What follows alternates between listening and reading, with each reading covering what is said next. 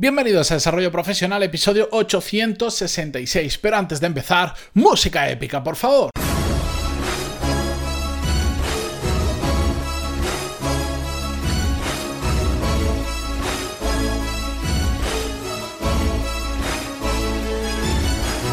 Muy buenos días a todos, yo soy Matías Pantaloni y esto es Desarrollo Profesional, el podcast donde hablamos sobre todas las técnicas, habilidades, estrategias y trucos necesarios para mejorar cada día en nuestro trabajo.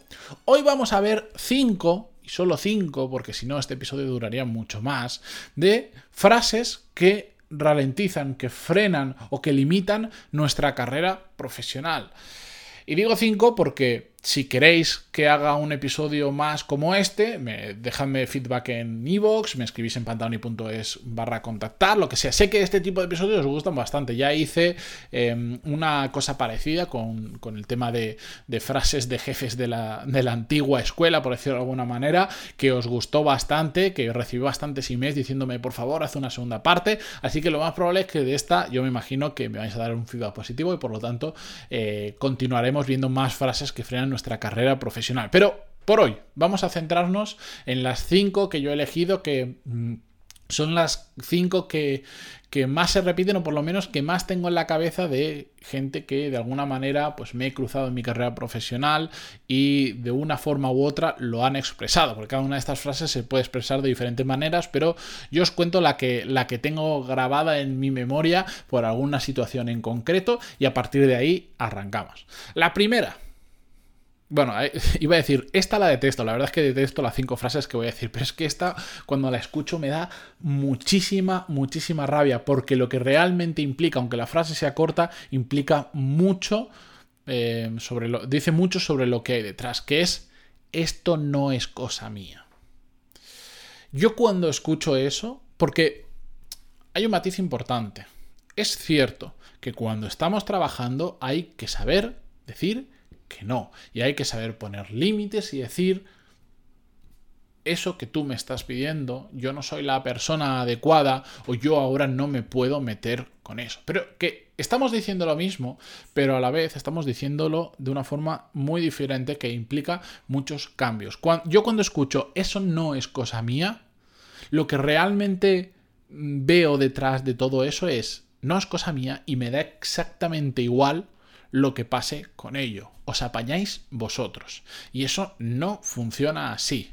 Está bien que sepas decir que no, está bien que conozcas tus prioridades y sepas lo que es tu trabajo y lo que no es tu trabajo y dónde tienes que poner una línea que lo separe, pero el decir a mí me da exactamente igual lo que pase con eso porque no es cosa mía, me parece una falta de implicación, me parece una falta de respeto hacia el trabajo de los demás, me parece de verdad, es un tema de actitud de algunas personas muy, muy grave que dice mucho sobre cómo afrontan su trabajo y sobre cómo van a comportarse en situaciones futuras a nivel profesional, por lo menos. Por lo tanto, cuando yo escucho eso no es cosa mía y no hay ningún tipo de matiz sobre esa frase, a mí me asusta trabajar o tener que trabajar con una persona de ese estilo. Porque entonces ya sé cuál, ya, ya sé cómo funciona.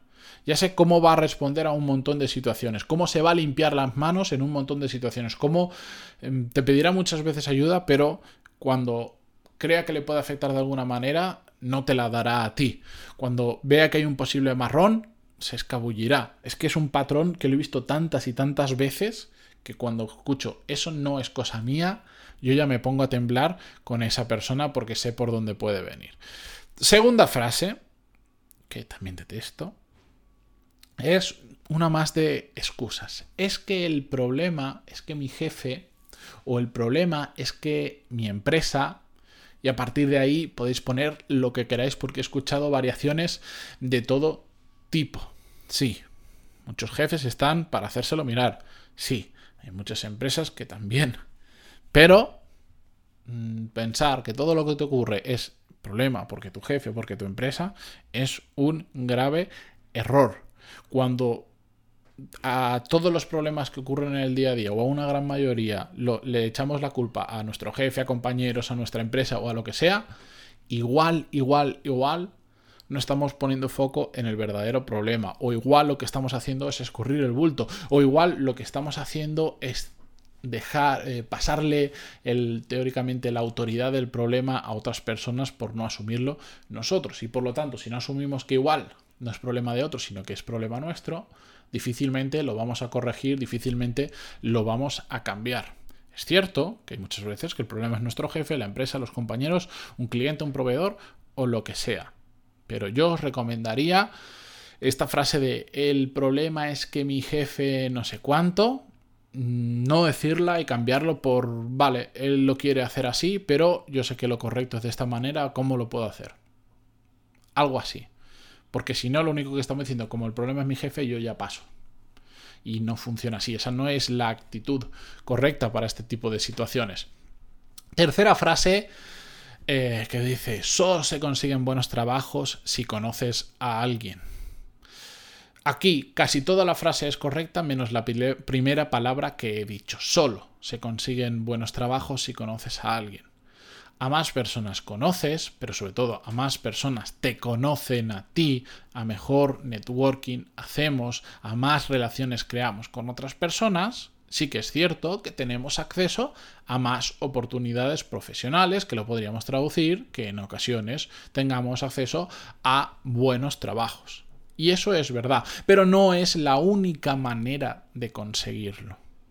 Por eso el error es pensar que yo esto lo es que cada X tiempo me encuentro una persona de un perfil determinado, no voy a entrar ahí, pero es que es clarísimo que, le encanta decir esto de no, no, es que solo se consiguen las cosas con enchufe, ese que tiene un buen sueldo, un buen trabajo, es porque conoce a no sé cuántos, y en esa excusa se acaba todo su esfuerzo por tener un buen trabajo, porque si solo se consiguen buenos trabajos conociendo a gente, pues yo para qué me voy a esforzar, si yo no conozco a nadie no voy a conseguir un buen trabajo, y eso es un, un grave error de, de concepto, una mala excusa y una forma de ser vago y de terminar siendo mediocre simplemente porque te estás planteando algo que por sí ya es incorrecto.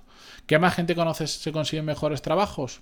Sí, te ayuda mucho y es una verdad, pero no es la única manera. Intenta ser muy bueno en lo que hagas, intenta ir siempre un pasito más allá, intenta hacer las cosas de forma extraordinaria, empieza a trabajar duro, empieza a trabajar con cabeza y seguro, seguro, seguro, seguro que tarde o temprano tienes acceso a mejores trabajos.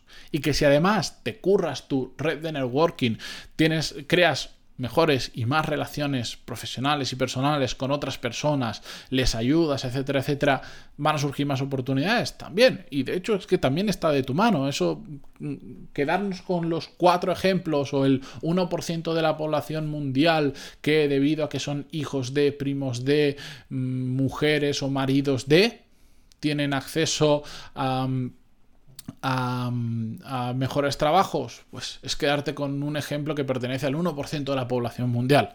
Es quedarte con una excusa barata. Tercera, eh, cuarta frase, perdón. De lo mío ya lo sé todo. Bueno, este es, un, este es el principio del fin que le llamo yo. El principio de aquel persona que cree que como lo sabe todo, ¿para qué va a aprender nuevo, nada nuevo? ¿Para qué va a escuchar otra persona con ideas diferentes? ¿Para qué va a prestar atención a nuevas cosas que van saliendo si ya lo saben todo? Esto es un pensamiento bastante de, de la vieja... Es un poco extraño porque es como de la, de la vieja escuela el pensar que ya lo sabes todo, pero también veo gente muy joven que, bueno, yo creo que todos hemos pasado un poco por esa edad del pavo que creemos que lo sabemos todo, ¿no? Me da igual la generación o la edad que tengamos. El error de pensar que ya lo sabemos todos es el mismo error independientemente de otros factores. La realidad, o por lo menos bajo mi experiencia y con mucha gente que hablo, a medida que sabes más de un tema, ya lo sabéis, ¿no? Te das cuenta de que sabes menos. ¿Por qué? Porque la información es muy amplia, el conocimiento de algunos temas, de la gran mayoría, es muy, muy, muy amplio siempre se pueden aprender cosas nuevas, siempre se pueden enlazar temas unos con otros y hacer que mejores en una habilidad o en eso que estás aprendiendo. Por lo tanto, digamos que podríamos formarnos de forma infinita y, y nunca pararíamos y nunca lo sabríamos todo.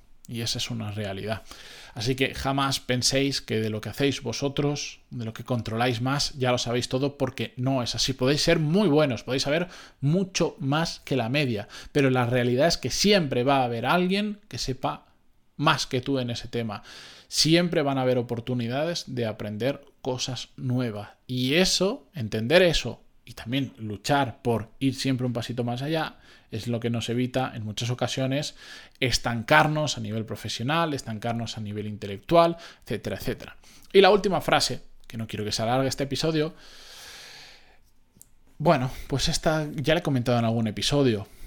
Mm, y esta a mí me toca muy de cerca porque lo he visto en muchos compañeros de carrera. La frase de es que yo soy arquitecto, es que yo soy economista, es que yo soy fisioterapeuta, es que yo soy y ponerle ahí la profesión, el título que queráis. Este es un limitante, esta es una barrera mental y por lo tanto profesional enorme. Yo no soy arquitecto, yo estoy capacitado para ejercer la arquitectura porque en su momento, hace ya unos añitos, estudié la carrera que te habilita para ello y hoy en día solo me haría falta mm, volver a colegiarme, es decir, pasar por caja de nuevo y podría estar firmando proyectos tranquilamente. Evidentemente me tendría que reciclar en algunas cosas que han ido cambiando, la la la, pero yo no soy arquitecto, yo soy Matías Pantaloni con capacidad para hacer muchas cosas entre ellas, una es el tema de la arquitectura, entre ellas otra es el tema de la formación online, entre ellas es el tema de negocios digitales, entre ellas es el tema de... y puedo continuar. Pero no soy arquitecto, estoy capacitado para serlo. Y esto, que parece un simple matiz, es muy importante, porque quien piensa que es ingeniero, fisioterapeuta, no sé cuánto, no sé quinto, lo que está haciendo es colocar una barrera mental en el que solo puede hacer eso porque es eso. ¿Me entendéis? Es que como soy fisioterapeuta, yo tengo que hacer cosas de fisioterapeuta, ¿cómo voy a hacer otras cosas? No, eso es un gran error. Personalmente, si yo hubiera pensado así en su momento, pues me habría limitado a trabajar de arquitecto con mayor o menor fortuna, no lo sé, y ya está. Y no habría creado todo lo que ha creado hoy, tendría la experiencia profesional que tengo hoy, etcétera, etcétera. Bendito el día que me di cuenta de que yo no era arquitecto, de que simplemente estaba capacitado, entre muchas otras cosas, para ejercer de arquitecto.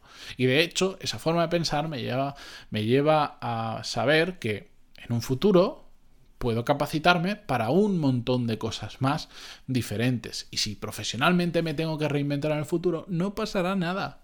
Ya lo he hecho una vez y lo puedo hacer en más ocasiones si quiero, porque sé que puedo aprender muchas habilidades y muchas profesiones nuevas, porque no soy una cosa en concreto. Soy una persona con capacidad de aprender, con esfuerzo, la, la, la. ¿Me entendéis? Pero no hay una profesión, no hay un título que me limite. Así que eh, espero que si alguna vez habéis pensado es que yo soy, lo quitéis también de vuestra cabeza, porque de hecho es que es una mentira. No sois arquitectos, no sois nada. Estáis capacitados para ejercer de, que es una diferencia bastante importante. Con esto yo me despido hasta mañana. Espero que, que, que, no digáis ninguna de estas frases nunca más, o por lo menos cuando la digáis penséis, uy, esto no debería ni, siquiera pensarlo. No son las únicas. Volveremos más adelante con un episodio similar, repasando otros limitantes profesionales que pasan por nuestra cabeza. Eh, recordar, si os ha gustado, darme feedback, un comentario en iVoox, si lo escucháis desde ahí, rapidito diciendo me ha gustado, adelante con otro episodio o en pantaloni.es barra contactar, me escribís, aunque solo sea Matías, otro episodio como el 866 y ya está. Gracias por estar ahí, por vuestras valoraciones de 5 estrellas en iTunes, vuestros me gusta, comentarios en iVoox, por estar en Spotify, Google Podcast, donde sea que lo escuchéis. Hasta mañana. Adiós.